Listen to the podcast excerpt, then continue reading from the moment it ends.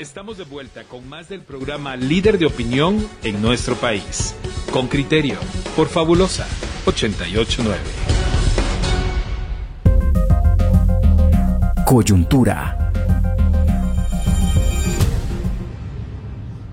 Miren, oyentes, con criterio más ágiles que una tortuga, como decía el Chapulín Colorado, aquí en, Con Criterio nos percatamos que el sector privado organizado, el CACIF, ha, estrenado una nueva manera de comunicación. En TikTok está planteando videos de su presidente, este señor, eh, el abogado Ignacio Lejárraga, que, que por cierto usted ve los videos suyos y la verdad es que el hombre comunica bastante eh, bien. Buen comunicador, sí. Los vi ayer todos y es muy es, eh, natural. Es afable, es afable, parece bastante natural. Comunica, comunica bien. No llega al plano de Carlos Pineda, pues, pero comunica bastante bien y están siguiendo esa línea de comunicar vía TikTok. Y ahí nos percatamos que uno de los primeros mensajes que había planteado se refería a la decisión del del representante del CACIF en el Instituto Nacional de Electrificación de votar en contra de una decisión que recientemente tomó el INDE.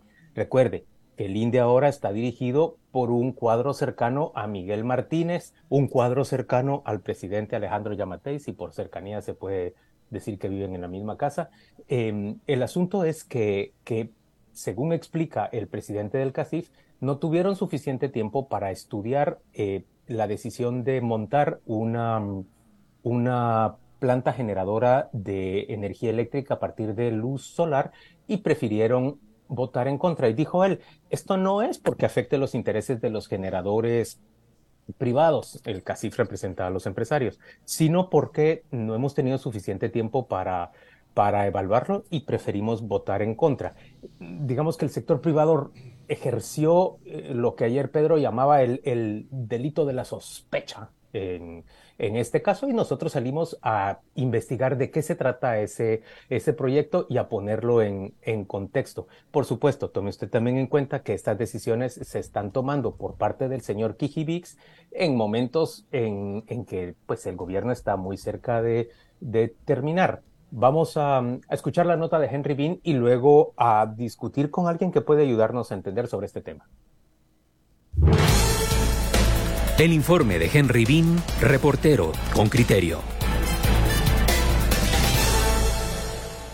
Los negocios más opacos para generar luz se planifican desde el Instituto Nacional de Electrificación, INDE, dirigido por Melvin Kijivix, el ingeniero y amigo de Miguel Martínez, exdirector del Centro de Gobierno y del entorno personal del presidente Alejandro Yamatei. En febrero de este año, con criterio reportó que esa institución preparaba en silencio un negocio millonario para contratar 150 megavatios de energía eléctrica producida con gas natural, con sobreprecio y dirigido a una empresa sin capacidad instalada. No ha pasado ni medio año y otro contrato genera dudas. La sospecha proviene de la propia institución y es Ignacio Lejarraga, presidente del Comité Coordinador de Asociaciones Agrícolas, Comerciales, Industriales y Financieras CACIF, quien denunció el evento a través de TikTok. Existen momentos en los cuales nuestros representantes en los consejos directivos se encuentran con situaciones bien complicadas. Para muestra, un caso. Recientemente, el INDE aprobó la construcción de un proyecto de generación eléctrica con paneles solares. La información para su aprobación se envió con muy poco tiempo antes de la sesión del Consejo, no permitiendo a nuestros representantes velar por una buena adquisición. Ya en la sesión, el único consejero que votó en contra fue nuestro representante. ¿Fue legal el procedimiento? Sí. ¿Fue transparente el procedimiento?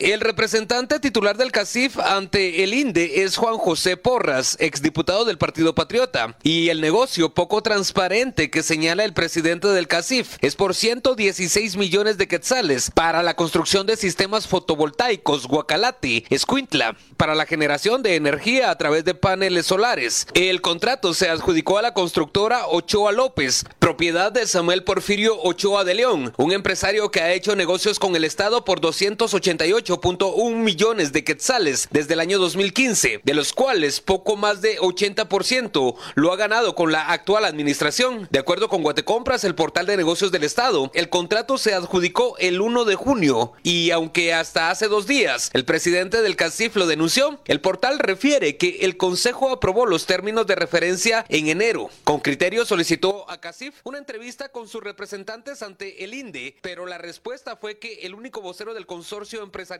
es el presidente, quien no podía atender la entrevista. Empresarios del sector eléctrico señalan que puede existir un sobrecosto de unos 18 millones de quetzales. Este reportero también solicitó una entrevista con el presidente del INDE, pero no hubo respuesta. Una voz en Guatecompras, sin embargo, denunció a través de una inconformidad a esta adjudicación. Se trata de Kitze Fernanda Rodríguez Molina, arquitecta propietaria y gerente de construcciones Molina, quien ofertó a 65.6 millones de quetzales más. La propietaria señala que la ganadora no cuenta con capacidad y asegura que por lo mismo subirá el costo del proyecto y no se entregará a tiempo nos pusimos a investigar sobre la fábrica y el producto que ellos estaban presentando y por eso llegamos al tema para empezar de que mm, la fábrica que ellos estaban proponiendo, del producto que proponían, no está funcionando en este momento. Entonces, ellos no tienen la capacidad para poder proveer el producto en las fechas que el INDE está solicitando.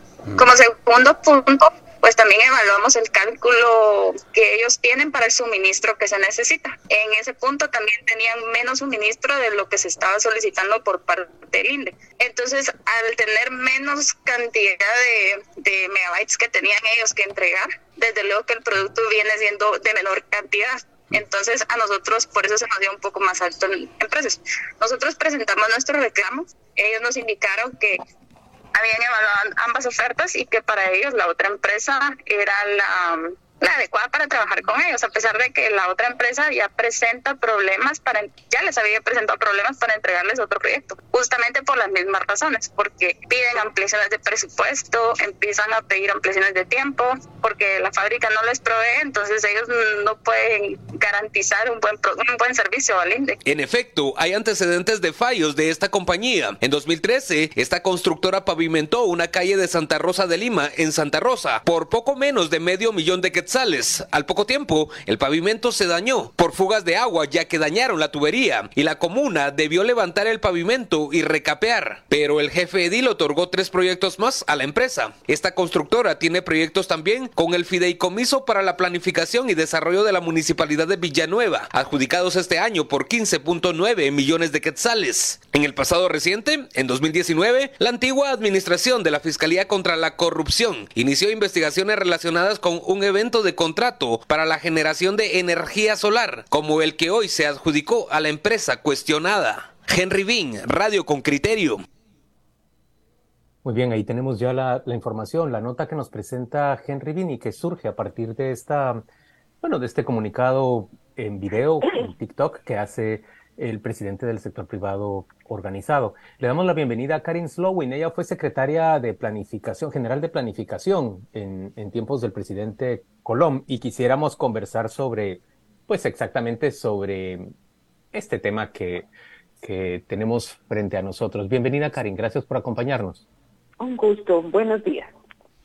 Karin, eh, Empecemos por, por esto. el presidente del CACIF emite ese vídeo y dice, eh, nos entregaron la información de último momento, el negocio es aprobado y vemos que una empresa eh, cuyos competidores dicen no tiene la capacidad ni se dedica a ese negocio, gana esta licitación.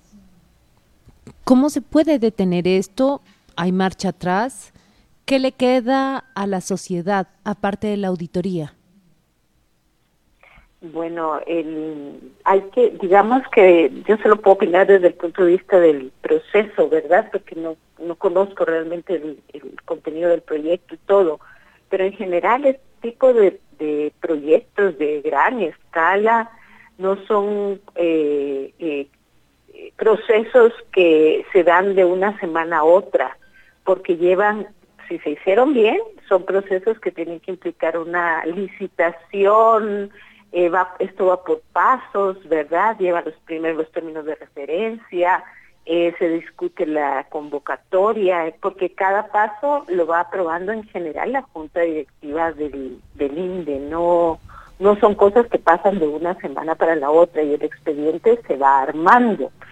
Em, entonces, el, es, como difícil entender realmente el entramado, eh, pero lo que sí pasa y, me consta es que los expedientes de estos procesos tienden a ser bien voluminosos y por ende es, realmente difícil poder como conocer muy en detalle, ¿verdad?, qué fue lo que pasó, a menos que uno sea especialista en el sector. Y esto es lo que pareciera en este caso que no que no ha ocurrido, porque normalmente cuando se revisa una una adjudicación es la palabra correcta, una adjudicación de esta envergadura, pues ahí está todo un cuerpo técnico del INDE atrás también, ¿verdad? Para informar a la junta directiva, eh, para orientarla, etcétera. Entonces, eh, e, esta dinámica se, da constantemente, ¿verdad? De que semana tras semana, sesión tras sesión, solían ser sesiones dos veces a la semana, se van discutiendo todo este tipo de proyectos poco a poco entre todos los integrantes de la Junta Directiva. Así que la, la noción de, de que tuvieron poco tiempo, exactamente habría que definirla, ¿verdad? Habría que clarificar qué fue el poco tiempo, porque repito, no son procesos que se discuten de una semana para la otra. Si se hubieran discutido de una semana para la otra, pues evidentemente eh, ahí hay algo que, no estuvo bien, ¿verdad? Eh, pero ese es más o menos el, procedimiento.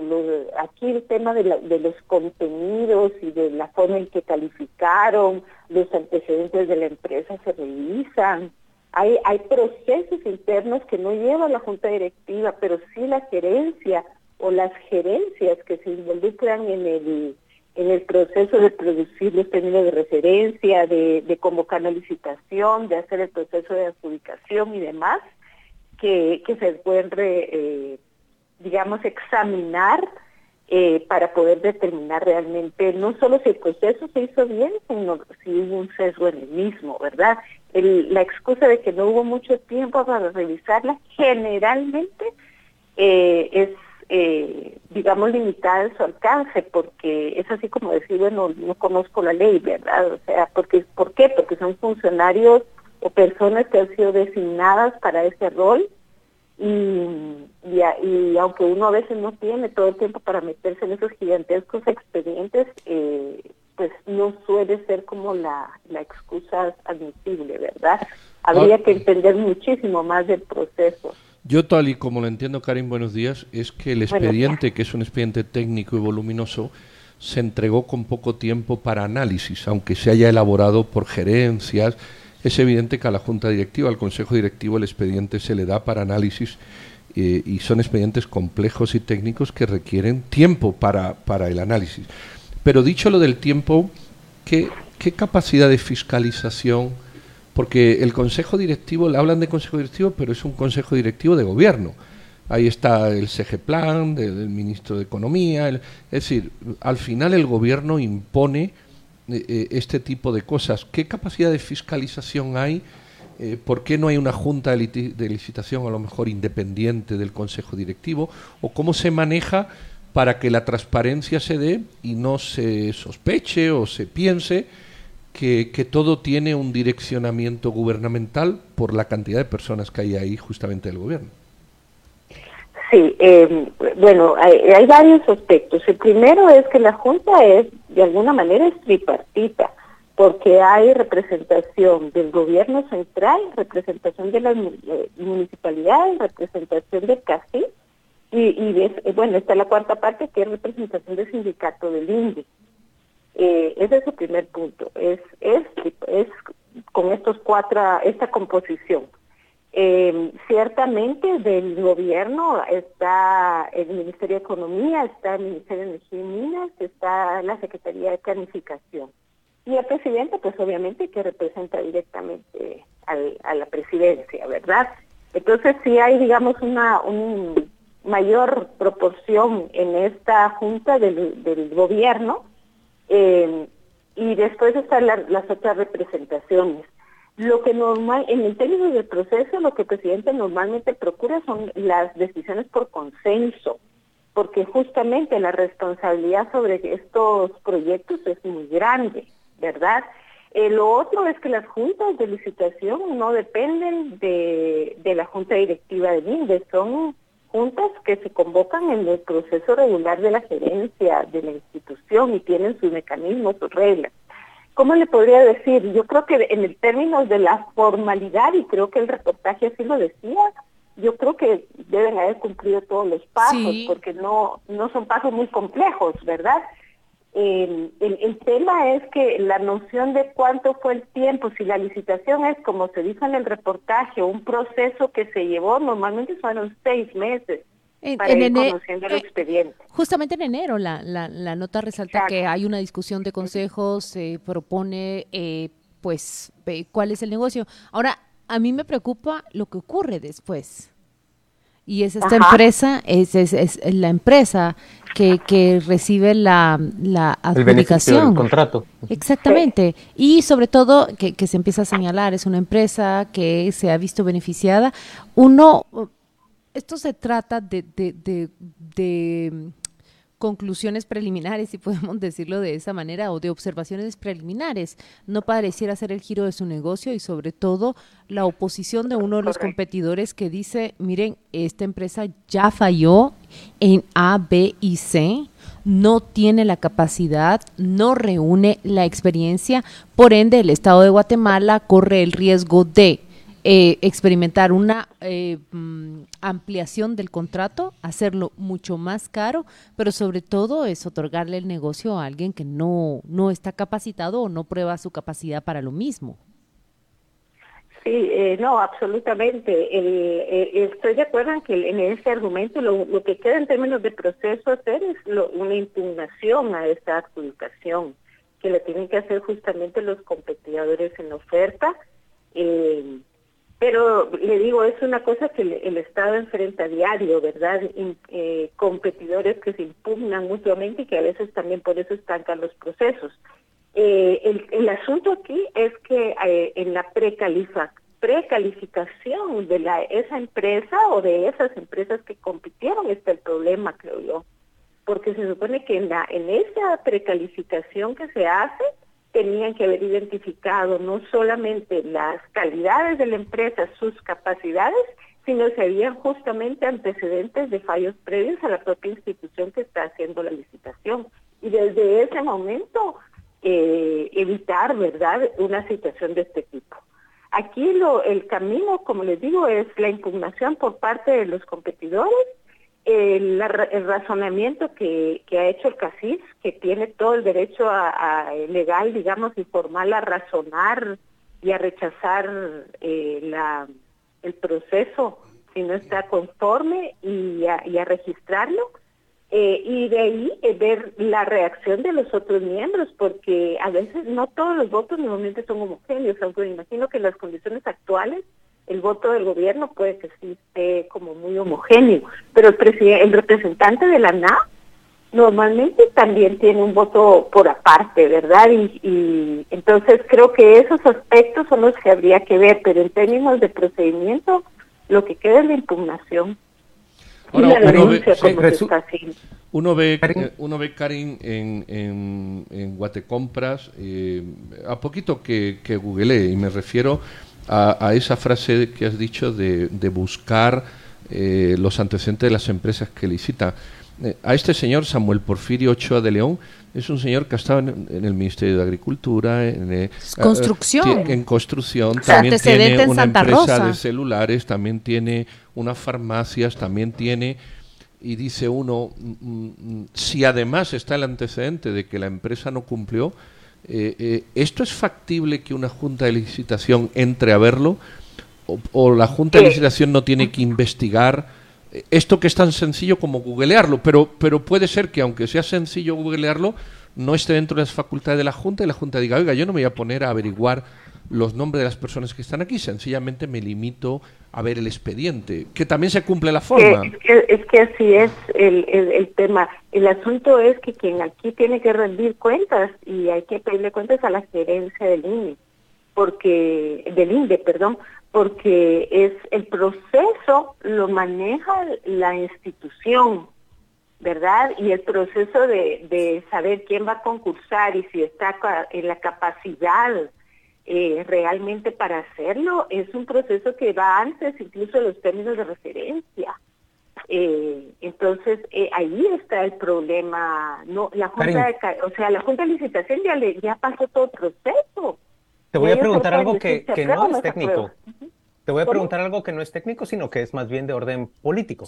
¿Te sorprende que el, el sector privado organizado, el CACIF, emita ahora, hacia el final del gobierno, ya cuando estamos a las puertas de, la elección general, una expresión de, este tipo, se ha dejado pasar muchísimas cosas en, este régimen de, Alejandro Yamatei, desde concentración de poderes, eh, manipulación y cooptación de instituciones, pero en este momento salen a decir, nosotros a ese negocio no nos sumamos y marcamos distancia y lo decimos públicamente.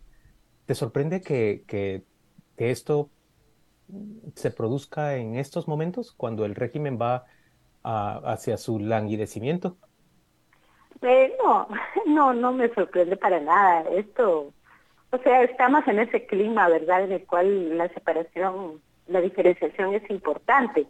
Eh, especialmente porque habría que ver cuándo es el primer negocio que se hizo con esa empresa ocurrió, porque si fue también en esta administración con los mismos representantes, ese proceso de, digamos que ya había un antecedente y, se pudo haber objetado la participación de la empresa desde un inicio, porque todos los pasos del proceso van llegando a la junta directiva, no solo llega a la adjudicación final. Eh, entonces, como les digo, habría que entender un poquito más cómo se dio todo el proceso de enero para acá y además el de la licitación previa. ¿Cómo calificaron a esa persona? ¿Por qué no se llamó junta directiva al gerente del IX, al recursos humanos, a la, a la, a la comisión de calificación? Eh, antes, ¿verdad? Sabiendo que ya había un antecedente. Karin, y, y un antecedente como este de la constructora Ochoa López eh, debiera prevenirlo de continuar con, con negocios en el Estado. Lo pregunto porque no sé si la mala entrega de una calle en Nueva Santa Rosa eh, debía descalificarla o debía de, generar eh, más impugnaciones dentro de esa adjudicación. Acá lo que, lo que Henry nos reportó es que eh, construyen una calle en, Santa Rosa y al poco tiempo la municipalidad debió levantar todo ese asfalto por la mala calidad de calle que entregó esto debiera suscitar eh, un, una impugnación, un freno en esa adjudicación, una averiguación más profunda. ¿Debiera descalificarse a una constructora por este tipo de entrega? ¿Cómo funciona el Estado en realidad, O sea, a mira, el tema es eh, que la precalificación se mira como cumplir un requisito, ¿verdad? No se gestiona esa precalificación que, que debe ser, digamos, eh, monitoreada justamente el cumplimiento y la calidad del cumplimiento de ese precalificado. Una vez le adjudicas un contrato, no importa en qué área del Estado, pero eh, por eso justamente tienen a veces parceladas, ¿verdad? Esas, eh, los precalificados para que sea mucho más difícil cruzar quién está ofertando servicios de qué. Y hay un montón de empresas así multifuncionales que ofertan aquí, ofertan allá, porque es el, negocio. Eh, pero definitivamente el antecedente debió haber eh, sido una objeción y eso sí se pudo plantear en junta directiva, una objeción para que siquiera entrar al concurso eh, esa empresa o alguna otra en esas mismas circunstancias, porque eso no es seguro la, la única la única experiencia, digamos, del INDE en esto. Eh, entonces, pasos para, digamos, tratar de contenerlo hay. El asunto también es que la Junta Directiva, eh, pues se vota, ¿verdad? Y si no hay consenso, se procede a votación y cada miembro tiene su voto. Y en ese caso, pues obviamente, en este caso, perdón, el, el quedó, quedó en la minoría. Eh, ese es el tema, se va, el proceso, lo que quiero decir es que el proceso se va como fraguando poco a poco, se va avalando por pasos, ¿verdad? Muchas gracias a Karin Slowin por acompañarnos. Solo me, dejas una, última pregunta. Una muy cortita. Eh, yo veo que el señor también ha sido asesor de despachos ministeriales y tal. Estas cuestiones mm, mm, ponen, deberían de poner una alerta a la, a la, comisión, no ya que tenga una constructora para reclamar energía, que, que, eso llama la atención, sino que él haya sido constructor o asesor de despachos eh, ministeriales en años recientes. Eh, ¿Esas cuestiones también se deberían de haber manejado o se manejan? Se deberían, pero generalmente pues la rotación de, entre puestos y negocios es parte de la cotidianidad en este país, ¿verdad? No hay no hay ese tipo de pausas eh, para tratar justamente de mantener la, evitar el conflicto de interés. Eso pasa mucho, o menos tal vez porque el funcionario público a veces no, no tiene una empresa, pero cuando tienen empresas pasa todo el tiempo. Karen gracias por acompañarnos esta mañana en Radio con Criterio. Muy feliz fin de semana. Fabulosa 889 está presentando Con Criterio. Ya regresamos.